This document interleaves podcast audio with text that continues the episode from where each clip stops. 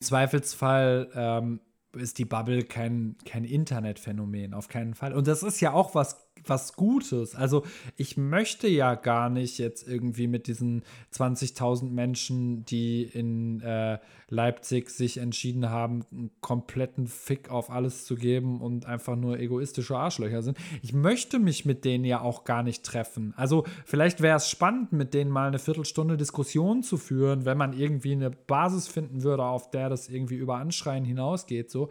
Aber ich möchte ja nicht mit denen jetzt irgendwie jeden Abend am Wochenende Wochenende verbringen und, und, und irgendwie mich mit denen mischen. Also ich suche ja auch meine Leute im Privatleben, die so sind wie ich und du und irgendwie die so meine Interessen und meine Richtung vertreten. Viele Leute in meinem Freundeskreis haben mit Musik zu tun. Das ist ja kein Zufall. So. Und das ist, also darum, Bubbles gibt es mit Sicherheit, äh, mit Sicherheit auch über das Internet hinaus. Hallo und herzlich willkommen zu einer neuen Folge vom Jetzt und Immer Podcast. Ich bin Anton vom Jetzt und Immer Festival und hier unterhalte ich mich mit den spannendsten und interessantesten MusikerInnen, KünstlerInnen und Persönlichkeiten aus der Festival- und Musikwelt. Ich habe mich in dieser Folge mit Weekend unterhalten. Weekend ist schon seit einigen Jahren ziemlich erfolgreich in dem Rap-Game in Deutschland unterwegs und wir haben uns ähm, tatsächlich auch ziemlich viel über Musikbusiness und Musikgeschehen in Deutschland momentan unterhalten. Weekend hat nämlich vor äh, ein paar Wochen seine neue Platte Lightwolf veröffentlicht und das ist das erste Mal ohne das Label Chimperator geschehen. Ganz unbeteiligt waren die zwar nicht, aber die ähm, Veröffentlichung und Distribution des Albums lief über sein eigenes neu gegründetes Label. Was mich total fasziniert hat, ist, dass seitdem Weekend angefangen hat mit Rappen, ihn bei seiner gesamten Karriere eigentlich nur gute Freunde und Homies begleitet haben, die beispielsweise seine ähm, Albumcover oder seine Videos machen. Das Ganze fand ich sehr inspirierend und irgendwie einen schönen Gedanken. Und dieser Podcast ist voll mit solchen Geschichten und Gedanken. Und deswegen wünsche ich euch ganz viel Spaß bei äh, dieser Folge vom Jetzt und Immer Podcast mit Weekend. Freue ich mich, dass es klappt. Wie geht's dir? Ich freue mich auch. Ähm, mir geht's tatsächlich ganz gut. Ähm, in, in diesen Zeiten, in denen es allen Leuten schlecht geht ähm, und äh, jeder immer was zu meckern hat und man am Anfang jedes Gesprächs kurz äh, die äh, Meinung oder die, die äh, fachliche Expertise zum Thema Pandemie abklopft und jeder ganz angepisst ist in diesen Tagen, weil er viel drin ist, mhm. muss ich gestehen, es geht mir eigentlich ganz gut. Ja, man fühlt sich fast schlecht, wenn es einem gut geht, ne? Weil irgendwie alle immer so, so krass deprimiert sind. Aber ich habe auch so Tage, ich glaube, die hat jeder aber umso schöner, dass wir beide heute gut gelaunt sind. Auf jeden Fall. Ich freue mich sehr. Nice. Was hast du so gemacht heute? ich war arbeiten in meinem nicht Musik, sondern sozialer Arbeitsjob. Mhm. Ähm, und hatte einen langen Arbeitstag auf jeden Fall. Ähm, danach bin ich in den Rewe meines Vertrauens gesprungen und habe äh, vegetarische Würstchen äh, gekauft, weil meine kleine Tochter vegetarische Würstchen liebt und vegetarische Würstchen äh, bei dem Kaufland meines Vertrauens seit Wochen ausverkauft sind. Deswegen war das ein Notfall. ähm, dann bin ich nach Hause gefahren und habe kurz zehn Minuten gar nichts getan und zu Hause habe ich dann äh, Essen gemacht, Kinder ins Bett und also Kind, Singular ins Bett und äh, all, all solche Dinge gerade und äh, komme quasi aus so einem Spurt, der meinen Tag begleitet hat, jetzt mit einer Vollbremsung hier hin und äh, hoffe, Tiefenentspannung zu erreichen. Und wie geht's dir? Geil. Ich habe äh, also ich habe keine Kinder oder so, aber ich habe einen ähnlichen Tag hinter mir bin irgendwie auch, vor allen Dingen das Doofe, ich weiß nicht, wie es bei dir ist, in deinem sozialen Arbeitsjob, ich gehe nicht davon aus, dass du die ganze Zeit in Videocalls rumhängst. Ähm, bei mir war der ganze Tag schon voller Videocalls, deswegen habe ich gerade auch so vor einer Stunde gesagt, ey, ich höre mal kurz auf mit Videotelefonieren, hol mir eine äh, Spezi und dann bin ich wieder fit für einen Podcast. Aber ich war auch bis gerade noch unterwegs. Einmal so Gehirnlüften, ne? Ja. Ähm, tatsächlich bin ich überhaupt nicht im, ähm, im, im Videokonferenz-Thema, äh, mhm. weil ich glücklicherweise in meinem Job kein Homeoffice machen kann. Und alle Leute reden die ganze Zeit so von Homeoffice, als wäre das so was total Geiles. Ähm, und ich hatte drei Tage Homeoffice vor kurzem und das hat mich komplett gekillt. Ich bin da, ich bin da komplett raus. Ich kann es gar nicht genießen. Ich will nicht tagsüber auf meinem Sofa sein nee. mit einem Laptop. Also so. Ey, ich muss, äh, muss auch sagen, dass ich, dass wir, ich habe voll Glück, dass wir hier mit dem Festival äh, und noch ein, zwei anderen Projekten sitzen wir in so einem Büro in Rating. Das heißt, wenn ich Homeoffice mache, kann ich in mein eigenes Büro fahren und muss nicht im Bett mit dem Laptop liegen. Das ist nämlich totaler Schwachsinn. Das geht nicht. Ja, das ist, das ist tatsächlich voll das krasse Privileg, gerade irgendwo hingehen zu können. Voll. Ne? Voll. Ja. ja. Aber du hast dich geschnitten. Ich habe gesehen in deiner Insta-Story, du hast äh, den Smiley auf deinen Pflaster gemalt. du, bist, du bist krass up to date. Ich habe äh, gestern äh, Zwiebeln geschnitten und Finger. Ähm, ja. ja. Und Lecker. Äh, eigentlich war es nicht, war es nicht so schlimm, aber irgendwie hat es heute immer wieder angefangen zu bluten. Und das spricht auf jeden Fall für unseren neuen Messerblock, der äh, wirklich, der wirklich gut ist. Wobei wahrscheinlich die Qualität von Messerblocks eher darin liegt, auch langfristig scharf zu sein. Das heißt, man kann es jetzt wahrscheinlich noch gar nicht gut beurteilen, oder? Ey, ich habe von Messerblocks absolut überhaupt keine Ahnung. Aber wahrscheinlich hast du recht. ich weiß es nicht.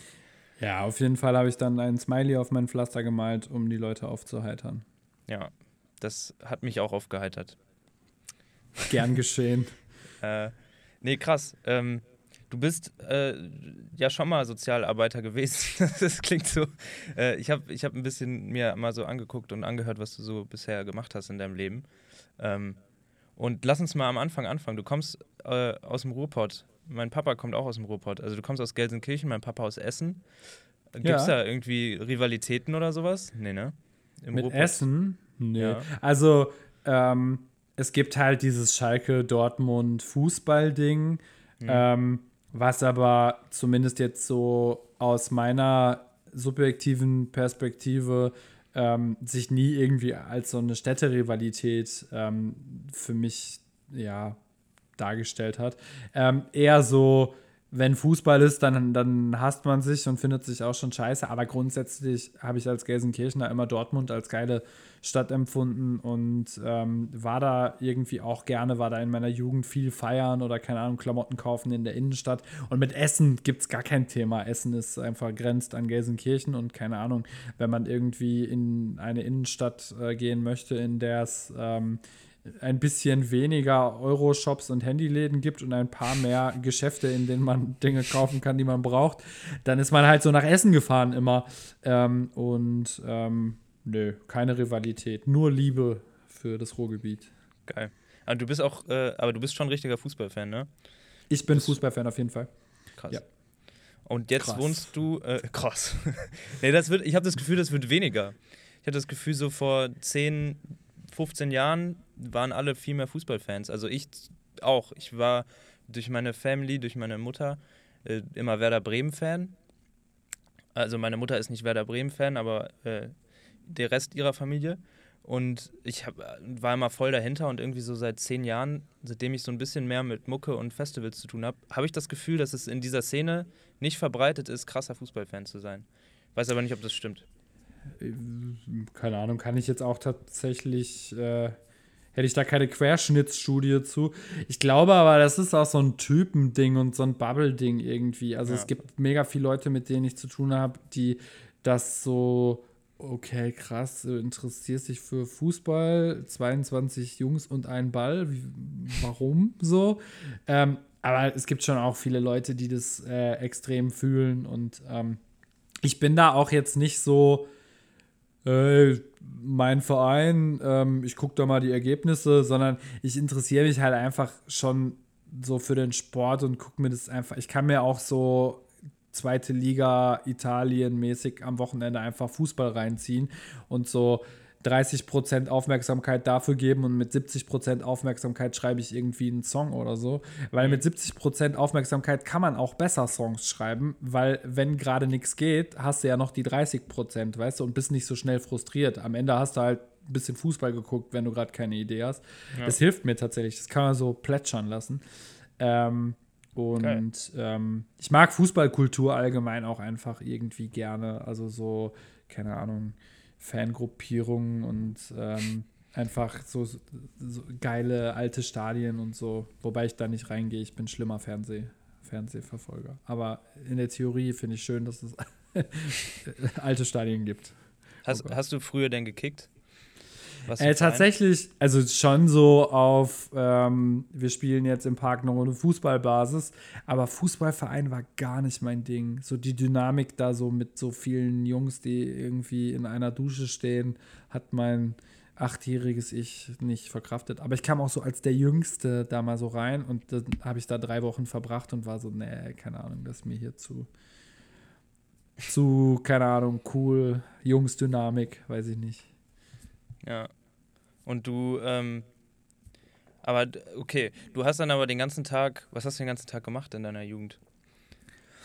Also das war meine Kindheit, ne, mit dem Fußballverein. In meiner Jugend habe ich tatsächlich einfach jeden Tag, den ganzen Tag mit Kumpels verbracht. Also wir waren so eine, ähm, eine Clique von Jungs, die ähm, jeden Tag im Park saß und äh, cool Zigaretten geraucht hat und Dinge und äh, so Partys am Wochenende und dann irgendwann eine Zeit lang mal so nicht zur Schule gehen und ähm, dann kam so Rap irgendwann und man hat so ähm, angefangen irgendwie im ja, Studio kann man nicht sagen, in dem Kinderzimmer, wo das Mikrofon stand, rumzuhängen. Später gab es dann mal sowas wie ein Studio und das ähm, ja, war, also ich war nie so der Typ, der so Hobbys hatte, wie so, ich gehe zum Reitunterricht und ich mag auch gerne Frisbees werfen und äh, zweimal im Monat trifft sich der Kegelverein, sondern ich hatte einfach so wie, wie so eine so einen Freundeskreis, der wie so eine Familie funktioniert hat, den ich so jeden Tag gesehen habe. Über viele Jahre auch, glaube ich, mehr gesehen habe als meine eigentliche Familie, ähm, weil wir so einfach nach der Schule, wenn wir denn da waren, einfach zack in den Park und dann bis 22 Uhr einfach da gesessen. Im Winter mit Glühwein und Decken im Park gesessen. Keine Ahnung warum. Okay. Ist jetzt nicht so, dass wir kein Zuhause hatten oder so, aber äh, hat sich gut angefühlt. Hast du mit denen noch Kontakt mit im Großteil? Oder eher ja, voll. Also die, die ganze Gruppe an Jungs gibt es noch. Äh, das äh, ist mega das krasse Geschenk. Ich bin auch ein bisschen ähm, tatsächlich traurig, ähm, wegen den Jungs nicht mehr in Gelsenkirchen zu wohnen, weil das einfach so ein geiler Freundeskreis ähm, ist, wo, keine Ahnung, der, der Kumpel, der meine Videos dreht, ist Teil davon. Der Typ, der mein Cover gemacht hat, ist Teil davon. Das ist voll cool. Das sind einfach voll viele Leute auch so in mein musikalisches Ding irgendwie involviert. Ähm, genau. Das sei irgendwie vielleicht auch, weil Gelsenkirchen dann doch so ein kleines Dorf ist, ähm, aber so die Jungs gibt es einfach zu 80 Prozent echt noch in meinem Leben. Ein paar sind natürlich irgendwie dann mal weggefallen, dann kamen noch Leute dazu, aber so der, sagt man, harte Kern, der harte Kern ist noch da. Ja. cool. Und die sind jetzt, das finde ich spannend, dass die auch bei deinem, dass sie jetzt quasi immer noch irgendwie am Start sind. Also das heißt, die Leute, die vor, ich weiß nicht, wann hast du angefangen mit Rap? Wann würdest du das, gibt es eine Zeit, wo du sagst, okay, da ging's los? Also ich glaube tatsächlich, die erste äh, 192 kbps MP3 mit einem Weekend-Song datiert irgendwie so auf Dezember 2004, haben wir irgendwann mal recherchiert. Geil. Ähm, das heißt, ich rappe wohl seit Dezember 2004. Ähm, und ähm, die Jungs, mit denen ich gerappt habe zu dem Zeitpunkt, ähm, waren tatsächlich, sind auch noch alles sehr gute Freunde von mir. Die rappen aber alle nicht mehr. Aber so die Jungs drumherum, also so halt ähm, Kamera ähm, oder einfach Fotos, ähm, das sind halt tatsächlich einfach ähm, ja, Freunde von mir, die auch damals schon dabei waren. Die haben dann tatsächlich auch damals gar nicht so eine krasse Rolle gehabt. Das ist dann so mit der Zeit irgendwie dazugekommen. Ja. Und ja. Cool. Das finde ich äh, irgendwie einen schönen Gedanken, dass man, dass sie, dass sie, dass es auch äh, Welten gibt, in denen so Leute sich einfach zig Jahre lang verfolgen und gut zusammenarbeiten können. Man hört ja immer ja, wieder irgendwie, dass sich sowas voll schnell auseinanderlebt, sobald es um Kohle und äh, Musikbusiness geht oder sowas. Äh. Ja, ich habe später auch mal schlechte Erfahrungen auf jeden Fall mit ein paar Leuten ähm, oder mit, mit vor allen Dingen mit einer Person gemacht, die dann so später dazu kam und die ich dann aber so in mein Ding so integriert habe, als wäre das so ein Freund wie alle meine Freunde. Ähm. Und ähm, dann hat sich so einfach später herausgestellt, dass, ähm, dass halt voll schwierig war, das auf jemand anderen zu übertragen. Weißt du, das war einfach so dann so eine Business-Ebene schon hilfreich gewesen wäre, weil die Person sich dann plötzlich nicht mehr getraut hat, richtig über Geld zu reden. Wobei das für mich nie ein Thema gewesen wäre, so hätte man immer sagen können. Aber derjenige war, glaube ich, überfordert damit, Freundschaft und äh, Rap-Geschichten ähm, gleichzeitig zu haben. Und dann war es so, ist daraus was Mieses entstanden, was mich, muss man hier auch nicht breitreten, aber so, das, das war dann schon so eine Schattenseite. Und mhm. tatsächlich glaube ich, ich habe dann halt auch oft gar nicht so nach außen hin gedickt, weißt du? Vielleicht mhm. hätte ich, ähm, wenn ich nicht, also ich habe all meine Videos ähm, über Alben lang immer mit dem gleichen Typ gedreht, weil das ist halt mein Homie, mit dem drehe ich so das Video, wenn wir das machen. Und darum habe ich aber zum Beispiel einfach ganz lange nie ein Animationsvideo gehabt, weil er dreht halt keine Animationsvideos, weißt du? Und andere Leute gucken halt, okay, das ist der Song, was können wir damit machen und so. Und ich hatte halt so mein meinen Ablauf, wie man das so macht. Also der produziert den Song, der mischt den Song, das ist mein DJ, der macht halt Scratches. Wenn es Scratches auf dem Song gibt, macht das immer er, so weißt du. Dann ähm, machen wir das Cover, das macht immer er und dann drehen wir das Video, das macht immer er. Mhm. Ähm, dadurch sind wir halt auf eine krasse Perfektion gekommen, uns gegenseitig zu verstehen. Also ich fühle mich bei niemandem so wohl vor der Kamera wie bei meinem Kumpel Carlo, weil der mhm. einfach für mich irgendwie 30 Videos gedreht hat oder so in meinem Leben. Auf der anderen Seite ähm, werden wir uns wahrscheinlich auch nicht, wenn wir jetzt das 31. Video drehen, mit was krassem überraschen, sondern ähm, er wird so ein bisschen das machen, wovon er weiß, dass mir das gefällt. Und ähm, ich werde versuchen, so das Beste an ihm rauszukitzeln. Ähm, und das ist halt vielleicht so ein bisschen, ja, das ist dann so einfach das, was dann passiert, weißt du, dass man halt mhm. so sich für einen Style entscheidet. Also, ich würde das gar nicht negativ sehen, aber das ist dann so einfach das Ergebnis davon.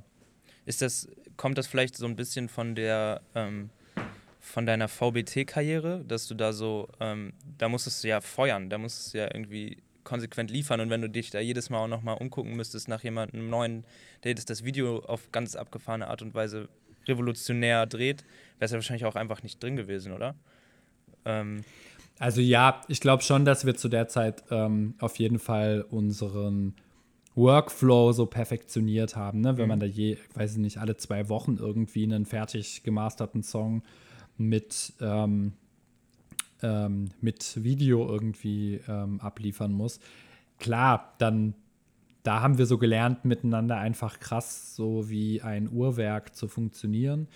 Ähm, aber auch später. Also ich habe ja tatsächlich einfach ähm, danach äh, jetzt fünf Alben released.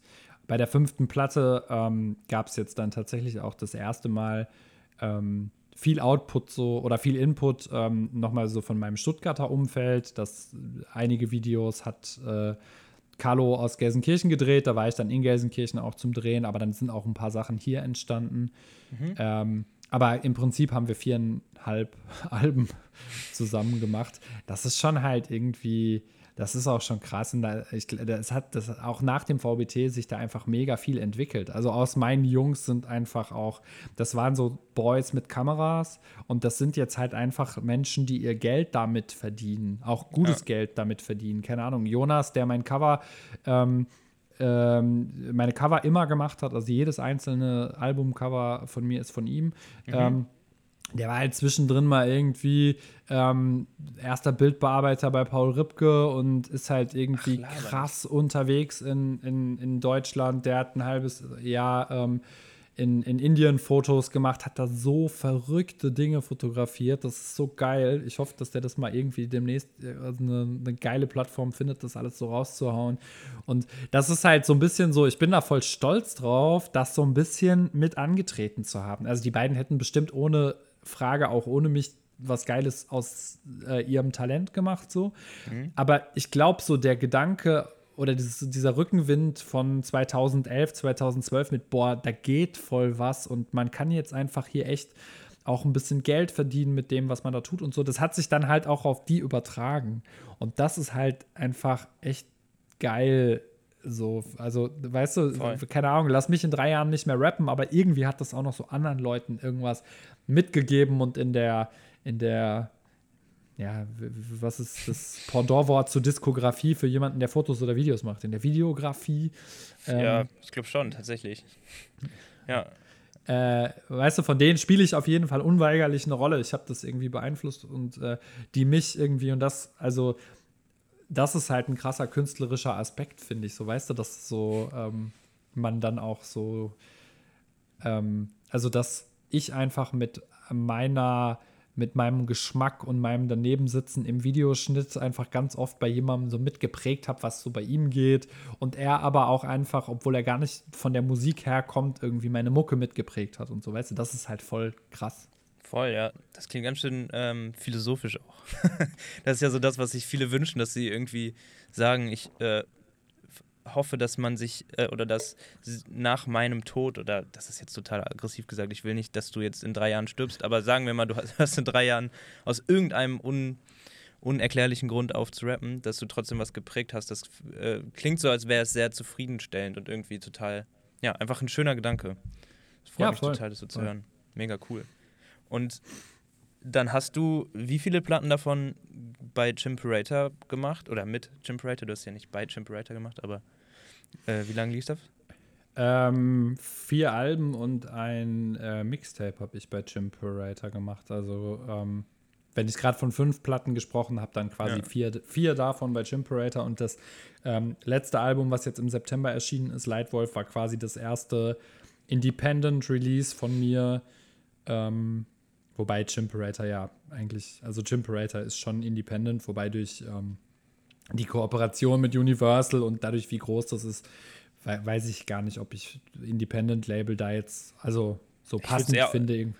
Aber ist auch, also du weißt ja, wie ich es meine. das erste Album, was ich so released habe, was dann wirklich auch irgendwie ähm, rauskam im Sinne von, das gibt es auf CD und das kann man irgendwo ähm, irgendwo hören. Natürlich hat es von mir irgendwelche Releases 2008 gegeben, Speedy Share, Rapid Share, weiß ich nicht, Massaker. Aber so, wenn man das mal rausnimmt, ist das auf jeden Fall das erste Mal, dass ich das so selber gemacht habe. Ja. Nach all den Jahren. Ja, ist ja ein krasser Schritt. Ich meine, gerade weil Chimperator ist ja auch, also wie du gerade meintest, klar, ist bestimmt so im, im Kern irgendwie Indie zu verorten, aber es gehört ja schon in den krassen Mainstream, also mit dem, was da so mittlerweile oder in der ganzen Vergangenheit schon alles bei rausgekommen ist. Ähm, ja. Für, also ist schon äh, ein krasser Schritt zu sagen, okay, da ziehe ich mich jetzt raus. Ist das, macht das so, also hast du gemerkt, dass es in dem äh, Prozess jetzt für dein neues Album, Wolf, äh, ähm, das schwerer gemacht hat oder eher befreiend leichter? Also ähm, beim Schreiben der Songs war das gar nicht von Anfang an klar, sondern wir haben halt gesagt, wir machen jetzt eine Platte und dann, dann wird die rauskommen.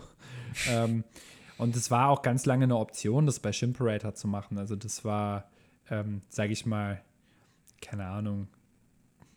Das letzte Drittel der Platte stand dann so fest, yo, ja. das machen wir jetzt selbst und das und das sind unsere Strukturen. Ähm, und ähm, wir, wir, packen das jetzt selber an. Ähm, das hat dann aber auch tatsächlich wirklich nochmal ähm, einen Rückenwind einfach mir gegeben, weil ich das so, ich fand das schon so ein bisschen befreiend. Also nicht, dass ich Chimperator loswerden wollte, aber so ähm, einfach irgendwie ein geiles Feeling, jetzt so selbst für sich verantwortlich zu sein, kurze Wege mit den Freunden zusammen.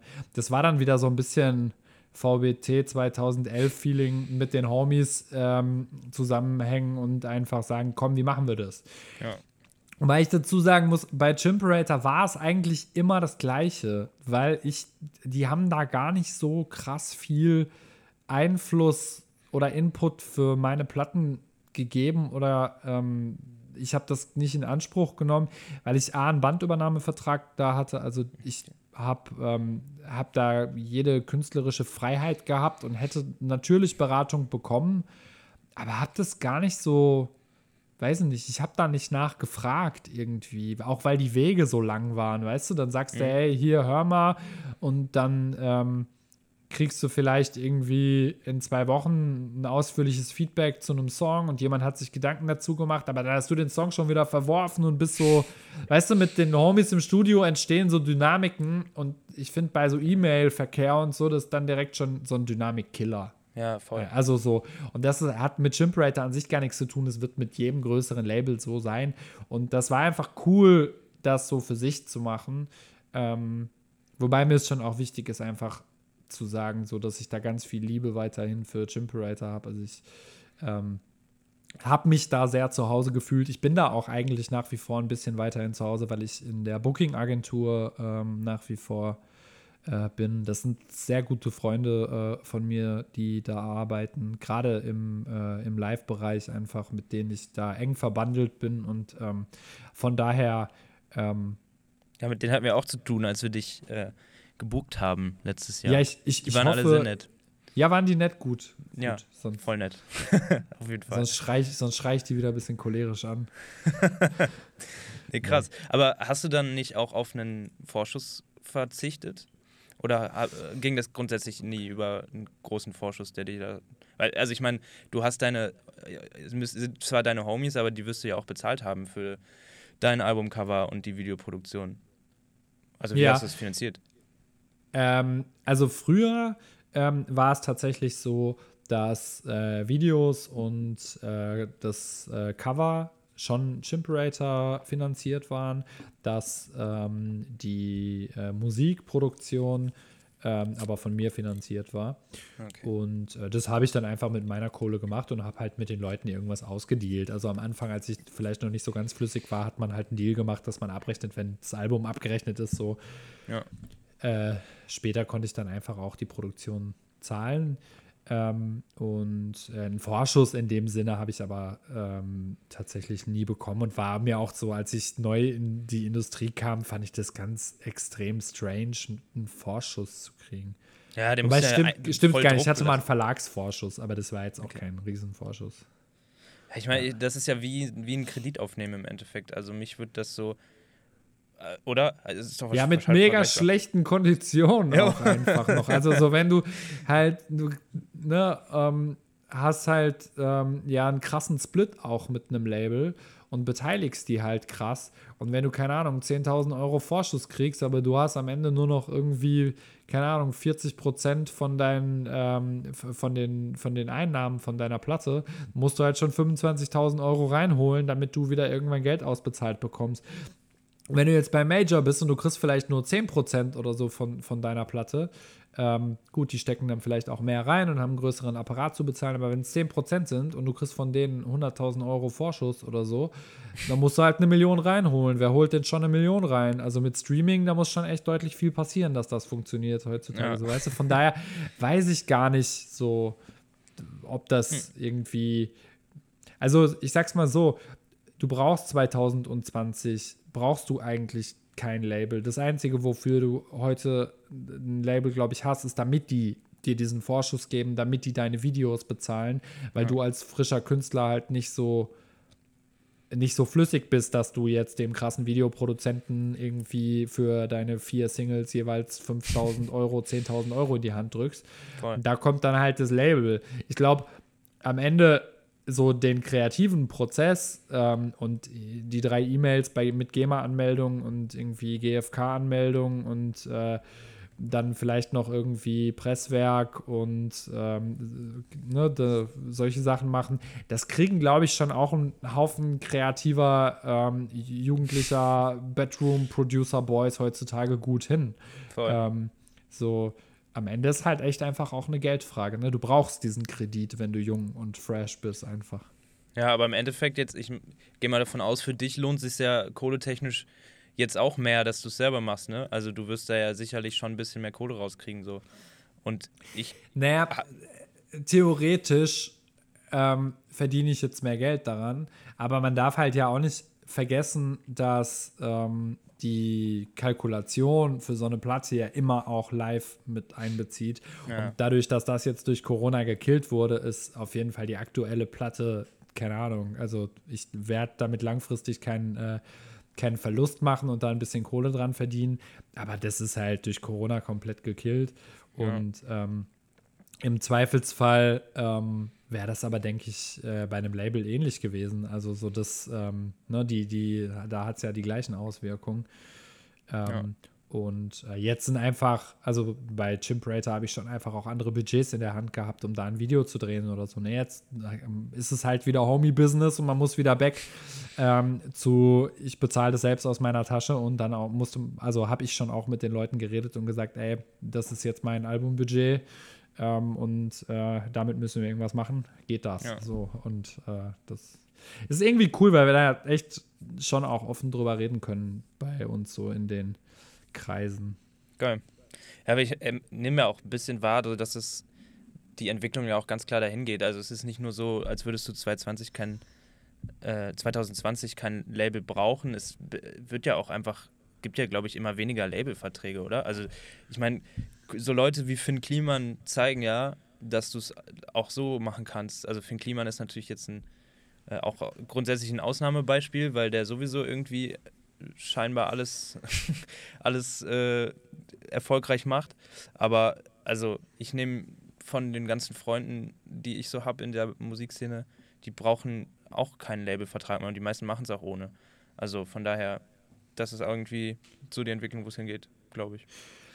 ich. kann das gar nicht so gar nicht so richtig fassen, ob das jetzt mehr oder weniger Leute sind als äh, früher, weil im Deutschrap-Bereich das ja schon einfach so ist, dass es unendlich viel mehr Künstler gibt als noch vor ja, okay. einigen Jahren. Und ja. ich glaube, die Zahl der Leute, die bei Labels sind, ist vielleicht gar nicht so viel kleiner. Es gibt nur halt viel mehr unten drunter, die kein Label, keinen Labelvertrag haben. Ähm, und ich habe das Gefühl, viele große Künstler sind irgendwie bei Universal so gerade so Streaming, äh, so sehr erfolgreiche Streaming-Künstler, finde ich, hört man oft, dass die einen Major-Deal haben. So. Ja, stimmt. Wobei ich mir da immer so denke, gerade die, die so krass vom Streaming-Zeitalter profitieren, warum ladet ihr eure Musik nicht selber bei Spotify rein? Das ist mit drei Klicks irgendwie gemacht. Ja. Ähm, aber keine Ahnung, steckt man ja auch nicht hinter, was nee, da für Entscheidungen hinterstecken. Krass. Ja. Nee, ja, genau. Ähm, cool.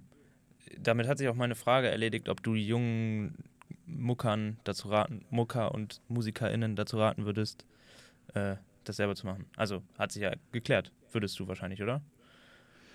Also ich glaube schon, dass ja. es wichtig ist, sich eine gute Infrastruktur aufzubauen. Und ich finde zum Beispiel zu einer guten Infrastruktur ähm, gehört auf jeden Fall eine Booking-Firma. Also ich, ich finde, das ist ein Bereich, den kann man nicht selber machen, weil einfach, wer hat schon in ganz Deutschland Kontakte zu, ähm, zu, zu Konzertlocations ähm, in, in jeder Stadt und auch ähm, zu Festivals ähm, deutschlandweit.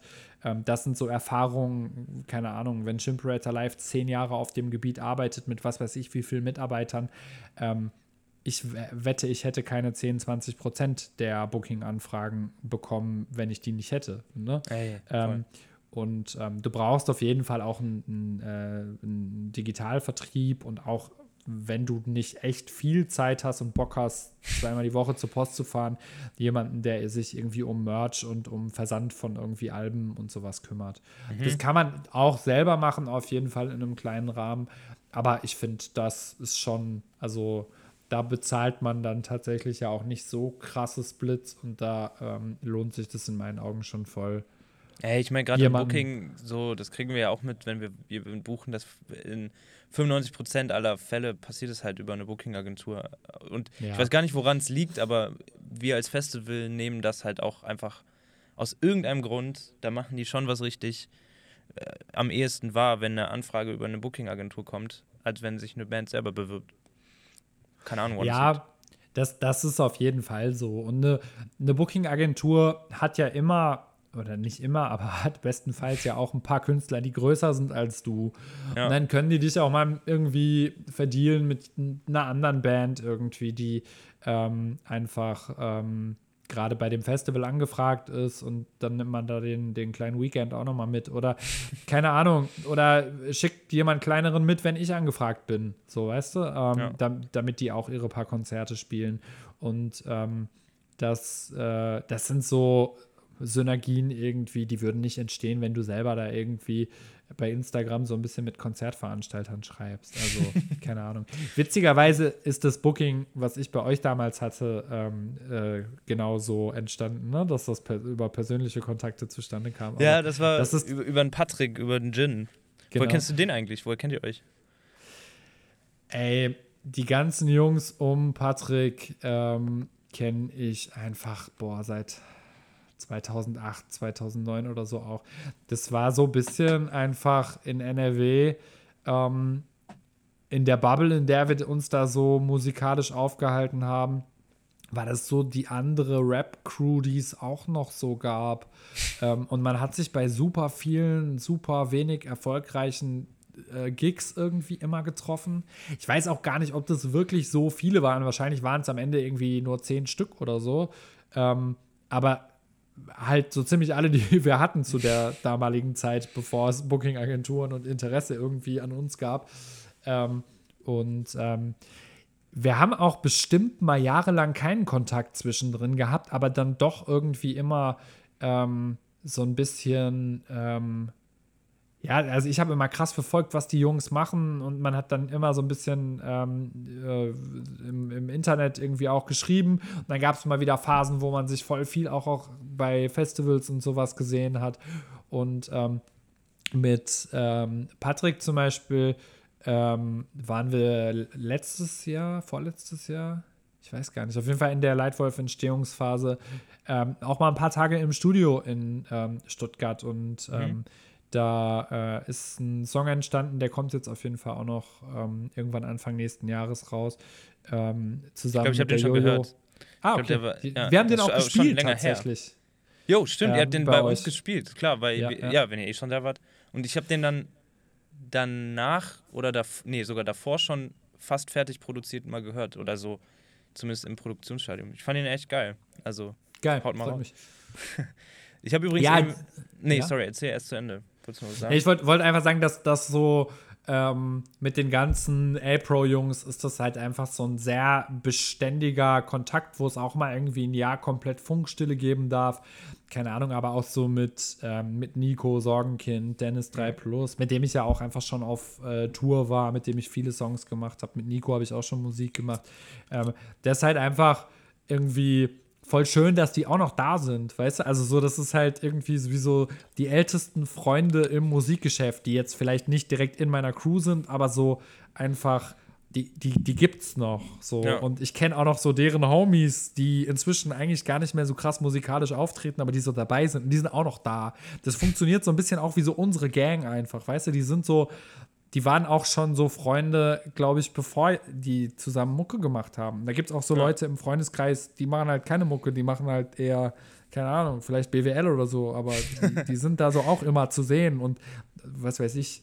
Weißt du, das irgendwie, das, das ist so diese Art, wie, wie mir das auch sympathisch ist irgendwie. Voll. Ich habe mit denen habe ich ein bisschen mehr zu tun und das ist genauso wie du es sagst. Also die verbringen auch eigentlich 80 Prozent ihrer Freizeit, glaube ich, gemeinsam. Also echt echt, ich finde es echt cool, sowas zu beobachten. Weil ich glaube, das gibt es echt nicht mehr so häufig. Oder nicht mehr. Das klingt so, als wäre früher alles besser. Das gibt es, glaube ich, grundsätzlich nicht so häufig. So. Naja, das gibt es, glaube ich, einfach nicht so häufig bei ja. Leuten, die inzwischen auch schon, weiß ich nicht, irgendwie um die 30 alle sind. Weißt du? Also so, ich glaube, es gibt sehr oft irgendwelche ähm, Künstlerkollektive, die irgendwie, keine Ahnung, 16, 17, 18, 19, 20 sind und geile mhm. Mucke machen.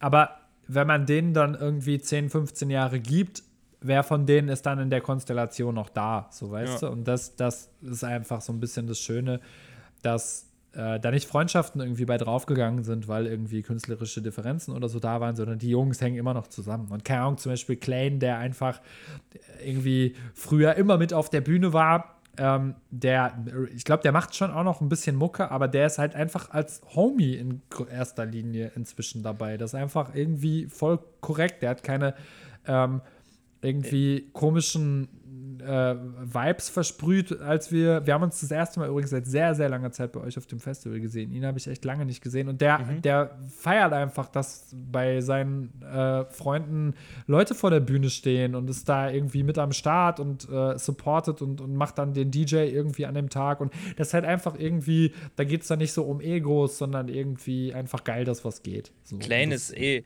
Klein ist wirklich immer dabei, wenn die irgendwo sind der war, wir sind einmal, ich spiele auch noch in einer Band, ähm, in einer kleinen Band, Friday in the Fool, und wir waren vor einem, über einem Jahr mal äh, auf Tour und da waren Jinjo dabei, zumindest teilweise. Also ja. Patrick und Jojo. Und da war Klein auch dabei. Das war das war der, die durchste Zeit, die man so verbringen kann in einem Bus, aber auch echt die witzigste Zeit. Also der Typ ist einfach der Hammer. Clan ist, also Shoutout an Clan, geiler Typ. Ja, von mir auch. Ja. ähm, aber was ich eigentlich noch fragen wollte, jetzt habe ich, hab ich eine Frage vergessen, die mir gerade eingefallen ist. Ähm, ich komme da gleich nochmal drauf. Ich, mir fällt es gleich wieder ein. Aber Easy. mir ist, ich habe vorhin dein, den Namen des Albums falsch ausgesprochen. Ich habe äh, Light Wolf gesagt, obwohl ich Light Wolf sagen wollte, weil es ja klar ist, dass das eine Art Wortspiel ist, mit Light geschrieben wie Light auf Englisch. So, wenn man es erklärt, wird es immer besser. Ähm, ist mir gar nicht aufgefallen. Ich habe das tatsächlich in Interviews sehr oft korrigiert in der Album-Promo-Phase. Ja. Ähm, und vielleicht bin ich da so ein bisschen taub auf dem Ohr geworden. ähm, ist mir nicht aufgefallen. Gut, äh, ich habe es auf jeden Fall falsch gesagt. Äh, ich wollte es aber nicht falsch übergehen können. ich habe es natürlich richtig gesagt. Äh, aber wie bist du, also es gibt, der erste Song auf deinem Album heißt auch Leitwolf. Ähm, ich habe den Song ein paar Mal gehört und ich glaube so ein bisschen zu verstehen, weshalb das Ganze so heißt. Aber vielleicht kannst du es nochmal irgendwie kurz erklären, wie kam es zu dem Namen Leitwolf? Das hat viel mit deiner Kindheit und deiner Jugend zu tun, oder? Also der Titelsong hat viel mit Kindheit und Jugend zu tun. Ähm, auf dem Album an sich ist einer der äh, größten Themenkomplexe, ähm, der sich da, glaube ich, wie so ein kleiner roter Faden durchzieht, ähm, geht es viel um Männlichkeit, so toxische Männlichkeit. Es geht viel um äh, Kraft und Stärke und Selbstbewusstsein. Ähm, und ähm, aber auch so darum, so ein Selbstbewusstsein ähm, eventuell ähm, dadurch zu erlangen, dass man anderen gar nicht gut tut, sondern dass man, also ich sag mal so ein bisschen so kratzt so viel am Thema Mobbing, weißt du, so mhm. andere erniedrigen, um sich selbst zu erheben, ähm, Reibereien zwischen Jungs, wo es um so Machtgefälle geht und solche Sachen. Das ist halt ein, ein großes Thema auf dem Album und ähm, ich wollte, dass das im Titel ähm, stattfindet und habe tatsächlich einfach sehr, sehr, sehr lange keinen geilen Albumtitel gefunden. Und ich muss jetzt ein ganz ehrliches Shoutout geben. Ähm, der Titel ist nicht mir eingefallen, der Titel ist einfach meiner Frau im Brainstorming zu der Platte eingefallen. Wir saßen bei uns im Wohnzimmer ähm, mit ähm, so den Stuttgarter Jungs, die an der Platte beteiligt waren, mit meinem Produzenten, ähm, mit unserem ähm, Kamera- Foto- und Video-Kumpel äh, von hier mit dem Pad und ähm, haben da ähm, rumüberlegt und hatten irgendwie tausend Ideen und alle waren auch so, ja, irgendwie cool, aber es hat noch nicht so Klick gemacht. Und dann kam meine Frau mit Leitwolf um die Ecke und alle haben sich so angeguckt und genickt und dann war es das. Ja. Ähm, jo, und ähm, die, äh, der Titelsong ist tatsächlich zu dem Zeitpunkt logischerweise noch nicht da gewesen. Ähm, den gab es eigentlich gar nicht, sondern es gab ein anderes Intro für die Platte. Der wurde tatsächlich auch nie aufgenommen, der Song, sondern den gab es nur so irgendwie als so halbe Voicemail. Ähm, aber ich war damit immer unzufrieden und ich wollte was anderes machen. Und ähm, eigentlich wollten wir das Album schon ankündigen und ähm, quasi rausbringen. Dann kam Corona und wir waren so, wie alle anderen auch, äh, in, in Schockstarre und haben gesagt, ey, wir nehmen uns jetzt mal ein, zwei Monate und gucken mal, was passiert. Macht das gerade Sinn, ein Album anzukündigen? Also wirklich so, keine mhm. Ahnung, wir hätten wahrscheinlich das Album vier Monate früher rausgebracht. Oder Krass, okay. drei Monate früher rausgebracht. Ähm, und in dieser Phase, wo so gar nichts ging, als man da saß und dachte, draußen geht die Welt unter und Menschen führen Krieg äh, um Mehl und Klopapier, ähm, habe ich dann diesen Song ähm, irgendwie noch geschrieben ähm, und es gab plötzlich diesen Titelsong und dann war das Album fertig. Also es war ein bisschen so das Corona-Geschenk an uns. Ja, geil. Immerhin. Und auf dem Cover trägst du eine Maske. Ähm, das, das bin ich, nicht ich, das bin nicht ich. Ah, okay. Sorry. äh, ich finde es ähm, mega nett von dir, dass du mir diese Bauchmuskulatur zutraust. Ja, ich meine, man kann ja mit Photoshop auch viel machen. Aber ich ja. hätte es dir auch zugetraut, meine ich natürlich. So meinte ich es natürlich. Ja. Ähm, nee, äh, aber hat das eine Bedeutung oder fandest du einfach, dass es cool aussah? Also, ich muss, ganz, muss ganz ehrlich gestehen, ähm, die ähm, Maske habe ich äh, gewählt, weil ich die geil fand. Der äh, Kumpel, der ähm, die, äh, das Cover macht, habe ich vorhin schon erzählt, ne? Ähm, der war mhm. in, in Indien für ein halbes Jahr. Der hat die mitgebracht. Mhm. Und ähm, der war in Nepal halt äh, unter anderem und äh, hat die mitgebracht. Und wir haben die einfach gewählt, weil wir die geil fanden. Und dann ist tatsächlich, als Discover stand und alles irgendwie ready war im Albumprozess, ähm, ist bei mir so ein bisschen der Groschen gefallen, dass das eine äh, religiöse Symbolik äh, ist, beziehungsweise es eine religiöse Darstellung. ist zwar sehr abstrakt, man erkennt es nicht, aber das ähm, stellt ähm, so eine hinduistische Gottheit sehr wahrscheinlich dar. Ähm, eine Reinkarnation von Shiva. Ich bin jetzt nicht so krass im Hinduismus, ich weiß nicht, wie es dir geht. Und es war so ein bisschen auch für mich so, boah, weiß ich irgendwie gerade nicht, ob das cool ist, dass wir das gemacht haben und ich habe dann, äh, ja, ich habe dann so ein bisschen damit gelebt und habe es äh, später dann auch mal in, glaube ich, zwei, drei Podcasts äh, besprochen und erzählt. Ähm, ich mag das Cover arg gerne, ähm, aber mhm. man könnte mir böswillig vorwerfen, dass wir uns da an einem religiösen Symbol bedient haben, von dem wir nicht so richtig Plan haben. Äh, es war ja auch so, aber ob man es böswillig vorwirft, ich würde es dir nicht böswillig vorwerfen, aber ich kann mir vorstellen, dass es da Stimmen gibt, die sagen, ähm, nicht so cool. Also es äh. gab bis jetzt tatsächlich äh, niemanden, der sich irgendwie deswegen bei mir gemeldet hat und gesagt hat, ich, hab, ich erkenne das, warum ist das auf deinem Cover? Mhm. Ähm, wobei das heißt ja nicht, dass nicht vielleicht irgendwo jemand äh, sitzt, der hinduistischen Glaubens ist und der sich da irgendwie von, vor den Kopf gestoßen gefühlt hat, der muss mir das ja nicht gesagt haben.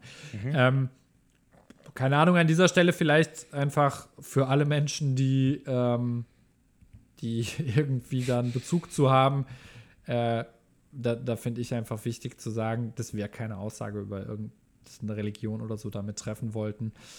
Die Story, die äh, sich dahinter verbirgt, ist, dass ähm, der ähm, das quasi ein Gott ist, der fällt und so zum Todesgott wird. Ähm, und darum passt es irgendwie voll in das, was ich da erzähle. So mhm. die, diese toxische, destruktive Seite irgendwie an einem selbst, so, dass das äh, zweite Gesicht und so weiter.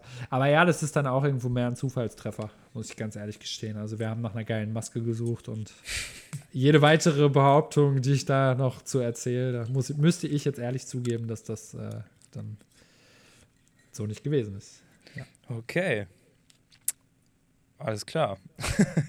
es gibt aber ähm, noch ein anderes Thema. Ich, www.internet.de und ähm, ich habe auch das Gefühl, in in, ähm, in dem Song Kotzen könnte es ein bisschen darum gehen. Ich weiß aber nicht, ob ich das richtig vermute. Aber so ein bisschen so ein kleiner Fuck-up über, äh, ich weiß nicht, ob es Social Media oder das Internet generell ist. Ähm, entgegnet dich auf verschiedenen Plattformen viel Hate und sowas? Wie nee, gar nicht, gar nicht. Also ich habe ich hab das Internet als sowas richtig Furchtbares in Erinnerung gehabt. Ähm, bevor ich mit dem Album jetzt rausgegangen bin, mit so YouTube-Kommentare, alle hassen sich, alle schreien sich an und ähm, ich bin ähm, dann ähm, mit dem Album rausgegangen und alle waren so, yo, voll lieb, ähm, schön, dass du wieder da bist, Mann, krass, ich werde das so supporten, ey, sag mal, kann ich noch deine Paypal-Nummer haben, so nach dem Motto. Ähm, krass. Und ich wollte eigentlich auch zu internet.de so eine Collage machen aus so den ganzen negativen YouTube-Kommentaren aller. Guck dich mal an, wie siehst denn du aus, Hackfresse? Und es war so, war so alles voll nett irgendwie. Und ich weiß auch gar nicht, das ist ja so ein großes Künstlerproblem. Schreib mir 5000 nette Kommentare und drei negative. Ich werde die drei negativen mitnehmen und ich werde eine Woche deprimiert in meiner Wohnung liegen, auf dem Boden, leicht winselnd. Ähm, und also das ist ein großes, großes Thema bei mir immer gewesen, dass ich da so, yo, positives Feedback nehme ich mit und so. Und wenn dann drei Tage später das Feedback ab-App, denke ich, warum kommt da nicht mehr? Oder wenn einer irgendwie schreibt, wow, der Song gefiel mir aber geiler oder zu der Phase so, dann nehme ich nur das raus. Ähm, und vielleicht ist das auch mehr das Thema des Songs, weißt du? Also so, keine Ahnung, in mir drin war auf jeden Fall diese Story von, ähm, man, äh, ja, man released Musik oder man stellt sich selber im Internet irgendwie hin und sagt, hier, es ist was für euch und kriegt halt Scheiß zurück. So, das ist so ein bisschen einfach was, was, was, ähm, ja, vielleicht ist das auch so eine VBT-Krankheit, weil dann man sich da ja schon einfach echt viel, Voll, äh, ja. viel Feedback ausgesetzt hat damals so.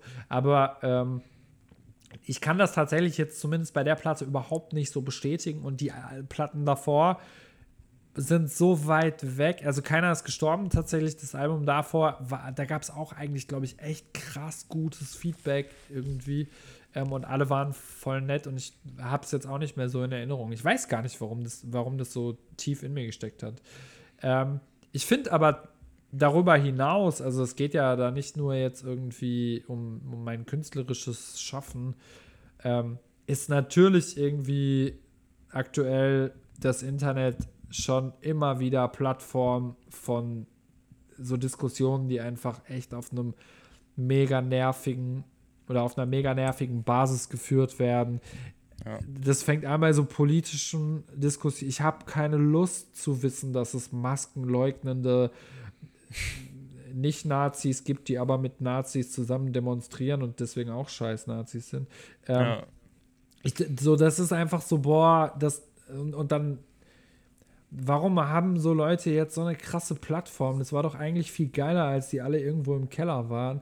ähm, wahrscheinlich Voll. ist auch gut, dass jeder eine Plattform hat und so, aber ich bin, das ist ja jetzt subjektiv irgendwie jetzt mein Ding und ähm, also und irgendwie nervt ist halt. auch, aber auch so diese Twitter-Diskussionskultur von diese Woche sind wir alle sauer auf Dieter Nuhr. Dieter Nuhr ist ja auch ein Vogel so, aber es ist, ja, ihr macht aber auch alle gar nichts irgendwie. Ihr, ihr sitzt nur im Internet und seid irgendwie alle sauer auf den, auf den ihr alle sauer seid. Du hast es bei dem gesehen und der bei dem und darum seid ihr jetzt alle sauer auf Dieter Nuhr. Und es, es führt zu nichts einfach, so gar nichts. Es, da kommt nichts Produktives bei raus. Und ich glaube, das ist die große Falle des Internets. Man befindet sich da so in seinem in, in seinem linksliberalen Twitter-Feed und alle regen sich über Dieter Nuhr auf und Dieter Nuhr hat nicht mal davon mitbekommen, weißt du? Ja, ja, so, genau. Der, der, Das ist ein Bubble-Ding. Ganz ja, krasses Bubble-Ding. Keine Ahnung. Irgendwie, das ist so ein bisschen. Ich liebe das Internet für so viele Dinge, aber es, also darum, es gibt ja auch nicht das Internet. Das sind einfach die Menschen, die da sind. So, weißt du, das ist ja.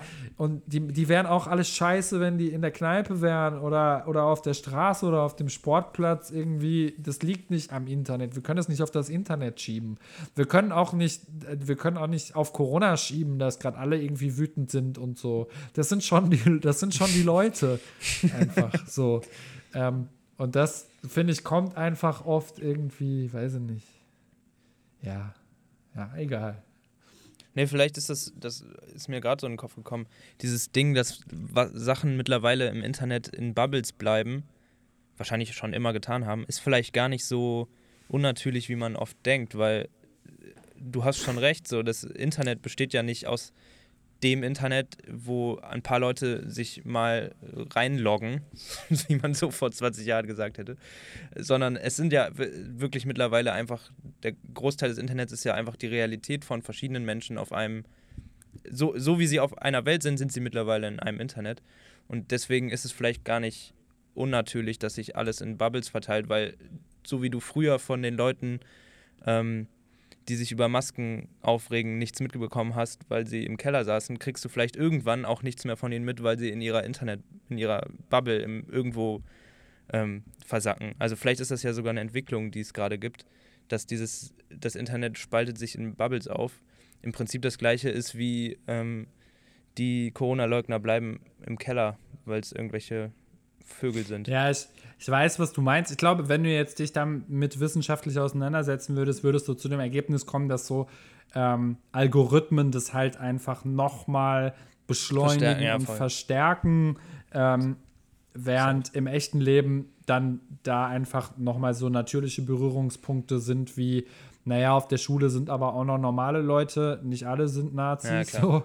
ähm, keine Ahnung, aber ähm, im Zweifelsfall ähm, ist die Bubble kein, kein Internetphänomen, auf keinen Fall. Und das ist ja auch was, was Gutes. Also ich möchte ja gar nicht jetzt irgendwie mit diesen 20.000 Menschen, die in äh, Leipzig sich entschieden haben, einen kompletten Fick auf alles zu geben und einfach nur egoistische Arschlöcher sind. Ich möchte mich mit denen ja auch gar nicht treffen. Also mhm. vielleicht wäre es spannend, mit denen mal eine Viertelstunde Diskussion zu führen, wenn man irgendwie eine Basis finden würde, auf der das irgendwie über Anschreien hinausgeht. So. Aber ich möchte ja nicht mit denen jetzt irgendwie jeden Abend am Wochenende verbringen und, und, und irgendwie mich mit denen mischen. Also ich suche ja auch meine Leute im Privatleben, die so sind wie ich und du und irgendwie die so meine Interessen und meine Richtung vertreten. Viele Leute in meinem Freundeskreis haben mit Musik zu tun. Das ist ja kein Zufall. So. Ja. Und das ist, also darum, Bubbles gibt es mit Sicherheit, äh, mit Sicherheit auch über das Internet hinaus. Voll. Aber äh, ich wollte eigentlich, was wollte ich eigentlich fragen? Genau dieses, der Grund dafür, also ich, was ich nämlich dachte, ähm, ich habe, man guckt sich ja auch die Kommentare von deinem neuen Album dann vielleicht so ein bisschen an das Feedback war ja tatsächlich zu 95 Prozent positiv. Und das ist ja wirklich was, was zur Zeit von VBT einfach nicht der Fall war. Ähm, das liegt ja. aber ja auch an so einem Bubble-Phänomen vermutlich, oder? Also damals war das V, also ich habe zumindest den Eindruck, dass VBT war halt schon damals krass im Mainstream und irgendwie und dadurch hast du einfach von allen irgendwie Feedback bekommen. Und mittlerweile ja. ähm, heißt es nicht, dass das weniger relevant ist, kulturell, popkulturell, wie auch immer, aber halt einfach nicht gerade der Mainstream und dass deswegen nur noch ja. die Leute da sind, die halt Bock haben, sich sowieso deine Mucke reinzuziehen. Hundertprozentig. Also die Tatsache, dass das so gutes Feedback bekommt, äh, ist eigentlich vielleicht sogar gar kein so gutes Zeichen, weil das auch bedeutet, dass man seine eigene Bubble nicht verlassen hat. Du hast halt die Leute bedient, die eh da sind, richtig Bock drauf haben und dich feiern, so. Mhm. Ähm, und gar nicht erst die Leute erreicht, die, keine Ahnung, eher gerne äh, Hardcore oder Trance oder Reggae hören und sagen, Alter, scheiß Deutschrap, kein Bock, ich ja. will Reggae hören, so. Ähm, und ähm, darum bist du da in deinem, in deinem Ding gefangen, in Anführungsstrichen. Aber das ist ja auch eigentlich der natürliche Prozess von einem Künstler, dass man am Anfang gucken Leute drauf und dann entscheidet sich so ein bisschen, was das ist und wo das stattfindet. Und dann ist das in der Nische und wer auch sich in die Nische aufmacht, lernt das kennen und wer nicht, der nicht. Außer du bist jetzt vielleicht Mark Forster und läufst den ganzen Tag im Radio. Aber das, also, das ist ja einfach ein komplett normaler Prozess. So. Ja. Und ähm, ich finde das auch tatsächlich, das fühlt sich ja so ein bisschen an wie Ankommen als Künstler, weißt du? Dass mhm. du einfach mal drei Jahre nichts machen kannst, dann kommst du mit einer Platte und da sind Leute, die haben auf dich gewartet und äh, die ähm, finden das einfach geil und die freuen sich darüber. Dafür machst du das ja dann im Zweifelsfall auch, weißt du? Also so, mhm. ich mache schon richtig gerne Musik und ich würde auch viel für mich machen, aber so diesen Arbeitsaufwand, Videos drehen und keine Ahnung, so viel Zeit in so ähm, das Ganze drumherum stecken, das machst du am Ende ja auch, weil du möchtest, dass Leute das anhören. Also so, das, das ist mir schon irgendwie auch wichtig. Ja, also, also es, es hören ja theoretisch tendenziell dann trotzdem eher weniger Leute als vorher. Aber ist dir dann im Prinzip eigentlich auch wichtiger, dass es die Leute sind, die es nachher auch mög mögen, weil sie es erreicht? Oder Ach, keine Ahnung, das wäre schon auch geil, neue Leute zu erreichen. Ähm, also, so, da will ich jetzt überhaupt nicht irgendwie hier so kommen mit so einer Attitude von so, ja, ich, ich will überhaupt nicht die Platinplatte und reich werden. Natür natürlich nimmt man da auch mit, was da so geht. Ähm, aber ähm, ich, ähm, ja, ich bin, bin happy mit äh, dem Status, den das hat. Und ich finde, das ist halt auch einfach eine geile Komfortzone, weißt du? Das so, es war auch echt teilweise extrem anstrengend ähm, 2013, als ich irgendwie eine Platte hatte, die, keine Ahnung, ich glaube, bis heute ist die irgendwie 40.000 Mal oder so verkauft. Ähm, zu der Zeit, und es gab mal eine Zeit, wo ich einfach nicht so richtig geil in den Peak und Kloppenburg in der Innenstadt gehen konnte, weil das echt anstrengend war. Weil mhm. mich da wirklich in dem Peak und Kloppenburg so zehn Leute angesprochen haben oder so. Jetzt nicht mit hier Kurdo ist im Mediamarkt und da kommen 20.000 Leute, aber so der kleine Bruder vom kleinen Bruder vom kleinen Bruder davon, so weißt mhm, du. Mhm. Ähm, und ähm, das war mir ein bisschen zu viel einfach. So, die Konzerte waren richtig krass zu der Zeit und das war halt irgendwie schon eine deutliche Ecke bigger als jetzt. Aber das hat auch arg das Leben angegriffen. Also ich glaube zum Beispiel zu der Zeit ähm, war es da hatte ich immer Schiss, als Sozialarbeiter zu arbeiten, dass das irgendwie einfach diese Dynamik irgendwie meine, meine Fallarbeit, meine soziale Arbeit irgendwie kaputt macht, weil da jemand kommt, der einfach mit mir gar nicht auf die Ebene geht, sondern mit mir so ja. auf so einer Mucke-Ebene. So. Ja, voll. Ja. Krass. Aber wirst du mittlerweile immer noch ab und zu erkannt auf der Straße, wenn du unterwegs bist? Ja, voll.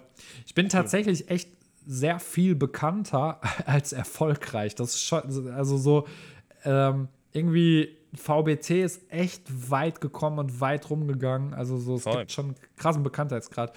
Ähm, und ähm, also gerade wenn ich zum Beispiel jetzt irgendwie, wir sind vor kurzem innerhalb von Stuttgart umgezogen und jetzt im neuen Stadtteil fängt es dann plötzlich auch mal wieder an, dass so Leute kommen und sagen, ey krass, was machst du denn hier? So in äh, dem Stadtteil in Stuttgart, wo ich vorher gewohnt habe, da hatten mich die Leute, die da wohnen, jetzt irgendwann mal so abgespeichert. Der läuft hier immer rum, yo, so mhm. passt. Und die, weiß ich nicht, 15 Leute, die das interessiert, haben dann irgendwann mal gesagt, hey, kann ich ein Foto machen? So und ja. äh, wenn ich irgendwo dann neu bin, dann kommt es tatsächlich öfter mal wieder auch vor. Ja, das gibt es ja. schon noch. Cool. Also ja im Prinzip auch ein geiles Gefühl, würde ich jetzt mal behaupten, oder? Oder was heißt ja, geiles ist, Gefühl? Es ist, ist zu 80 Prozent eher komplett so cringe-mäßig, dass du da stehst und es so, äh, ja, eigentlich gehe ich gerade zu Rewe und kaufe mir einen Salat für die Mittagspause, aber ey, ja, klar können wir jetzt ein Foto machen, wenn meine drei Arbeitskollegen daneben stehen. Mega geil. So. ähm, oder was weiß ich, ey, du bist so auf, hey, keine Ahnung, ich habe eigentlich gerade 38 Grad Fieber und geht zur Apotheke, also vor Corona. Ähm, du willst eigentlich nur vegetarische weißt du, Würstchen für die Tochter holen, ey. Ja, oder was genau, oder hast gerade, keine Ahnung, Streit mit deiner Freundin oder so, weißt du? Und dann ja. ist äh, irgendwie gerade gerade äh, Beef äh, und du hast keinen, du bist nicht Weekend einfach gerade, weißt du, sondern so. Und das, ähm, das ist schon irgendwie auch immer ein schönes Kompliment, wenn das jetzt passiert, so aber das müsste mir jetzt nicht öfter passieren.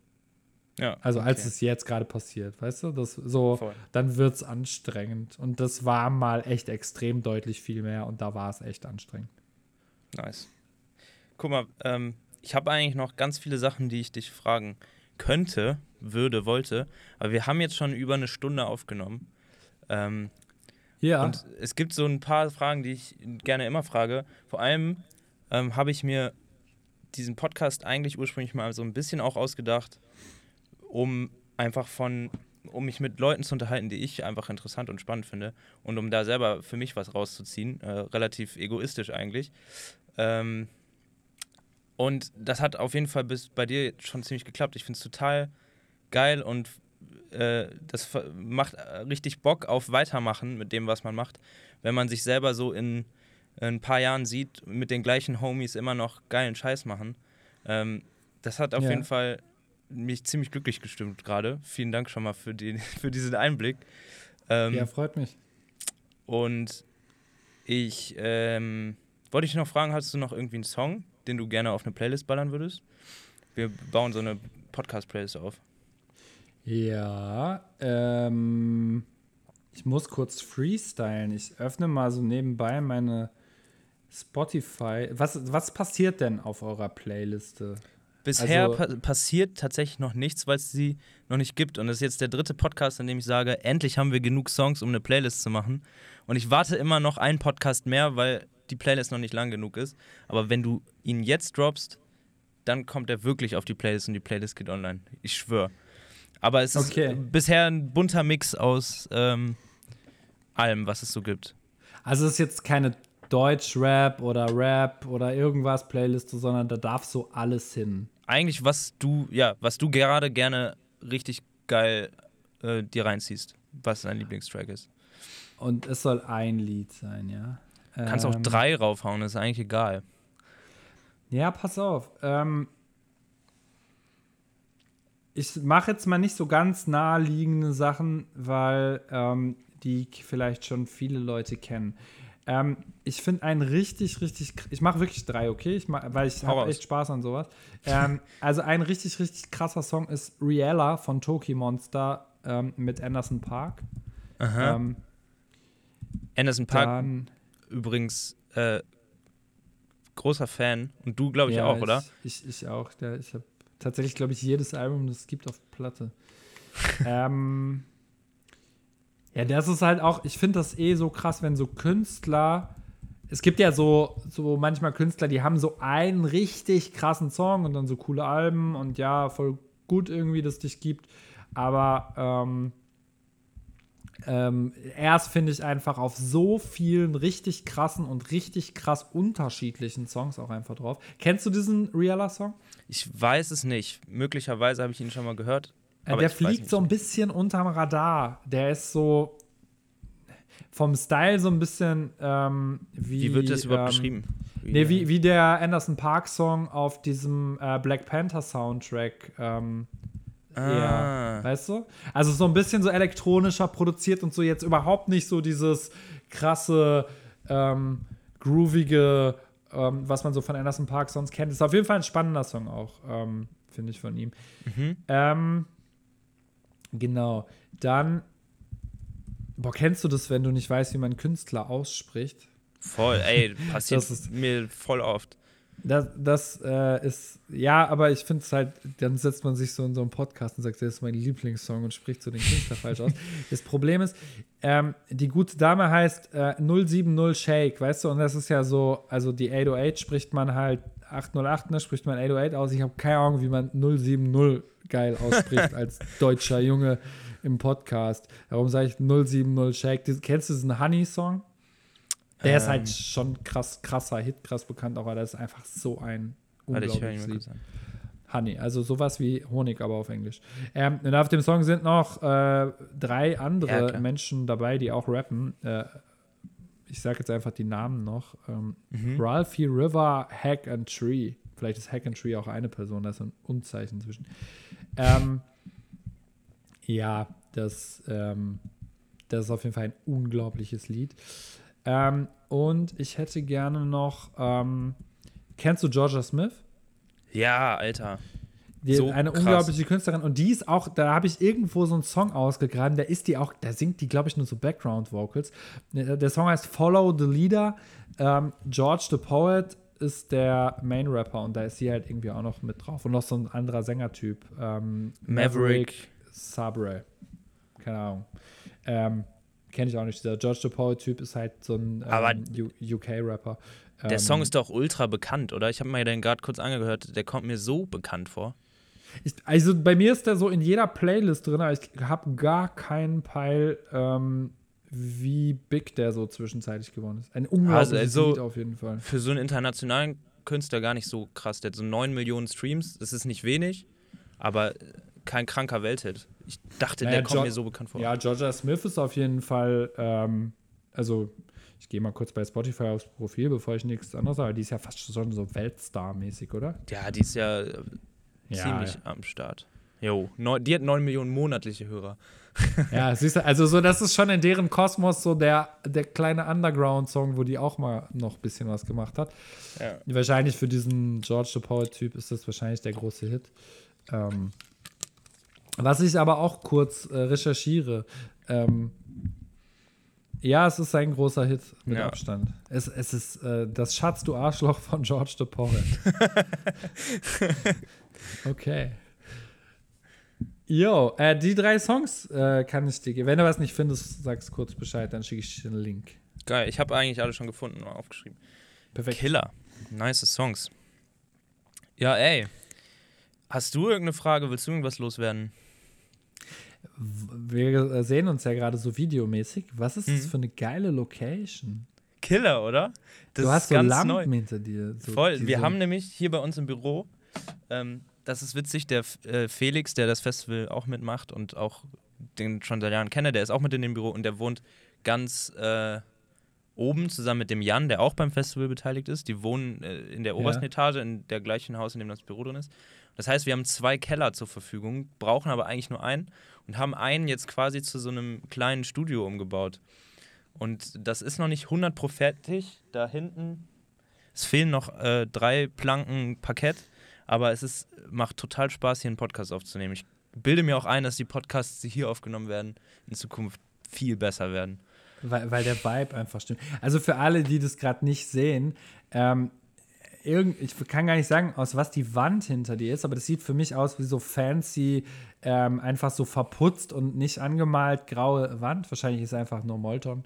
Das ist eine Keller, genau, das ist echt einfach nur Molton. Das ist eine, Ja, okay. äh, also eine Kellerwand, die so aussieht, wie du sie gerade beschrieben hast, mit Molton davor. Okay, Shoutout auf jeden Fall an, äh, an äh, dein, deine Laptop-Kamera, die daraus so eine fancy äh, Rohputzwand macht. Ähm, und da sind so zwei Lichter drauf, die exakt den gleichen Abstand jeweils zu deinem Kopf haben, links und rechts von deinem Kopf, die so indirektes Licht an die Wand mäßig, so die Wand lang strahlen. Das sieht auf jeden Fall ziemlich geil aus. Also, Es ist wahnsinnig gemütlich hier. du, du hast für ein guten, äh, gutes Bild für mich gesorgt. Ich habe schön, schön geguckt. Aber die sieht aber auch schön aus mit den Pflanzen im Hintergrund. Ich habe hab mein Bild noch gar nicht groß gemacht. Warte mal. Wie macht man denn hier groß? Ich finde, es- hast du auch ähm, äh, gar keinen Nerv mehr auf äh, Videoplattformen? Überhaupt nicht. ich habe hab in den letzten zwei. Monaten zehn neue ausprobiert. Du meintest auch gerade, als ich dir geschrieben habe, passt Google Meet, du so, ja, äh, keine Ahnung, müssen wir ausprobieren. Was hast, Bestimmt. was, was hast du sonst, ey, was ist dein, was ist dein Favorite Videotool? Ey, auf jeden Fall ist mein un äh, Favorite Videotool, wenn es dieses Wort gibt, ist Skype. Ich finde. Skype ist so beschissen aufgebaut, dass so, ja, du hast jetzt irgendwie eine neue Nachricht oder Anfrage von der Person, aber sie ist in diesem Programm versteckt, du wirst sie nie finden. Ja, es ist so Äh, richtig es so, ja, ihr wart 2008 echt gut und die Besten, aber habt euch einfach irgendwie nicht weiterentwickelt, habe ich das Gefühl. Irgendwie komme ich mit Skype auch überhaupt nicht mehr zurecht. Ich bin momentan so Discord, das ist ja eigentlich so ein Gaming-Server-Zeug, ich weiß nicht, ob Ah, du das okay. kennst. Ey, ganz ehrlich, Gaming-mäßig bin ich überhaupt nicht am Start. Ich bin äh, FIFA und sonst nichts. Ja, same, ich bin auch gar kein Gamer, aber dieses Tool ist unfassbar gut. Okay. Ja, ist ja auch egal. Ich, ich plane äh, damit, dass dieses äh, Corona-Zeugs jetzt demnächst aufhört und äh, wir keine Videokonferenzen machen. Ja, Mehr und ich glaube, man muss einfach, glaube ich, dran glauben. Man muss, glaube ich, dran glauben. Man muss einfach dran glauben. Von mir aus kann Corona auch bleiben, die Videokonferenzen sollen nur gehen. Ja, nee. Geil. Ja, ey, aber ich glaube, Corona ist in den Köpfen der Leute leider teilweise echt schon weg. Ich bin heute mit der Bahn gefahren und ich war, also es waren auch nur vier Leute in der Bahn, aber ich war wirklich der Einzige, der eine Maske auf hatte. Die anderen sind da einfach, saßen da so, haben, war denen scheißegal, juckt mich nicht. Ja, krass. Ich finde es irgendwie, ich verstehe es einfach nicht. Ist ja echt nicht schwer so. Ja, es ist, es ist schon irgendwie verrückt, an was für unterschiedlichen Punkten die Leute einfach sind. Also ich merke langsam auch, dass ich manchmal das einfach vergesse. Also so jetzt nicht in der U-Bahn. Ich glaube, die U-Bahn schreit zu sehr nach, trage eine Maske so. Aber dass ich so, keine Ahnung, bei uns im Büro muss man, wenn man durch den Hausflur rausgeht, immer die Maske anziehen. So. Und Ja, ich klar. würde, würde niemals es nicht tun, weil ich denke, scheiß drauf, ich gehe jetzt einfach raus. So. Aber ähm, ich vergesse es einfach super oft. Oder ähm, irgendwie, wenn ich in den Supermarkt renne, fällt mir dann irgendwie nach 20 Metern auf, du musst es machen. Und das ist halt irgendwie, das ist dann jetzt so die nächste Stufe, ne? Dass es so alltäglich ist, dass man einfach oft auch einfach so durchs Leben stolpert und das halt irgendwie, keine Ja. Ahnung. Gleichzeitig guckt man Filme und denkt sich so, ihr könnt nicht so nah sein, ihr könnt nicht so. Ey, das so das ist so krass, ne? Aber das hat, da haben, glaube ich, schon 100 Leute in irgendwelchen Podcasts drüber geredet, dass einem das in Filmen und Netflix-Serien mittlerweile auffällt. Es ist irgendwie absurd. Ja. ja. Aber wir Meine- haben gesagt, Meine Sorry. Prognose ist, dass wir den Winter noch schaffen müssen und dann wird es besser. meine, meine Prognose ist es auch. Und wir haben gesagt zu Beginn dieses Podcasts, lass uns diesen ganzen Corona-Kack skippen. Man redet, fängt eh jedes Gespräch damit an und jetzt hören wir es damit auf. ist auch gut. Ja, ich finde halt im Zweifelsfall, ähm, dass äh, wenn ich jemanden irgendwie mag und interessant finde, tatsächlich auch interessant, wie der dazu steht oder was da gerade so sein, ähm, sein Punkt ist. Worauf ich gar keinen Bock mehr habe, ist so dieses jeden Tag noch mal kurz drüber sprechen, was heute bei Spiegel Online steht. Und dann haben die Leute so Zahlen drauf. Ne? Ja, der neue Impfstoff, ne, der hat 95 Prozent, ne, der andere hat nur über 90. Ne? Wo du so denkst, ja, okay, cool. Pass auf, ähm, reden wir da einfach wieder drüber, wenn der da ist so und ich ihn vielleicht krieg, dann setze ich mich mit der Zahl da auseinander. Keine Ahnung, bis dahin ändert sich das alles eh noch 12.000 Mal. Safe. Das glaube ich auch. Ey, ähm, ganz viele Fragen nicht geklärt. Vielleicht kommen wir irgendwann in mittlerer Zukunft nochmal dazu, noch einen Podcast aufzunehmen. Nur irgendwann wird es, glaube ich, echt lang für die HörerInnen. HörerInnen. Sorry, ich habe es mir eigentlich angewöhnt. Und jetzt habe ich die letzten drei Male hier in diesem Podcast verkackt zu gendern. Ich weiß nicht, woran das liegt. Es tut mir sehr leid. Es war nicht mit Absicht. Ich muss gestehen, ich habe das äh, über weite Strecken gar nicht drin. Von daher ähm, gehe ich mit als so negatives Beispiel durch, dass du heute äh, geglänzt hast, auf jeden Fall neben mir. Du hast so wenige Fehler gemacht, so viele, so, we so wenig äh, Genderfehler. Oh Gott, das ey. ist mir positiv aufgefallen. Ey, kennst du eigentlich Horst Wegener? Weißt du, wer das ist? Ahnst du den? Äh, der Name sagt gerade was, aber ich hab's, äh, komme gerade überhaupt nicht drauf. Aus Der ist ein- Richtung. Ein Rapper, der hängt, ich kenne ihn schon ziemlich lange, ein guter Kumpel von mir, mit dem habe ich auch neulich einen Podcast, war schon ein bisschen länger her. Und der hat neulich, der hat angefangen, ähm, in einem seiner Rap-Songs zu gendern und es float so krass, es klingt so geil, weil du ganz andere Möglichkeiten hast. Ähm, ist noch nicht online bei Spotify, aber es klingt richtig nice. Geil. Ja, das Killer. finde ich tatsächlich, äh, finde ich tatsächlich eine geile, ähm, eine, eine geile Stelle, um das zu machen, also in einem Songtext. Ähm, Voll. wobei das, glaube ich, auch echt nur einmal geil ist. Also ja, so, ich glaube, irgendwann ist es egal so, aber ja, stimmt. Ist ja auch ähm, nur eine Anregung, das mal dem mal Horst Wegener zu geben. Ist ein guter Typ. Ey, nehme ich mir mit. Ich habe gerade schon einen Tab geöffnet und äh, Horst Wegener reingeschrieben. Geil. Ey, cool. Dann würde ich mal sagen, ähm, so langsam fadet dieser Podcast aus. Ähm, Wir müssen auch sagen, bleib gesund. Ja, stimmt. Sagt das- man jetzt immer, bleib gesund. Bleibt gesund. Nee, genau. Ansonsten, ähm,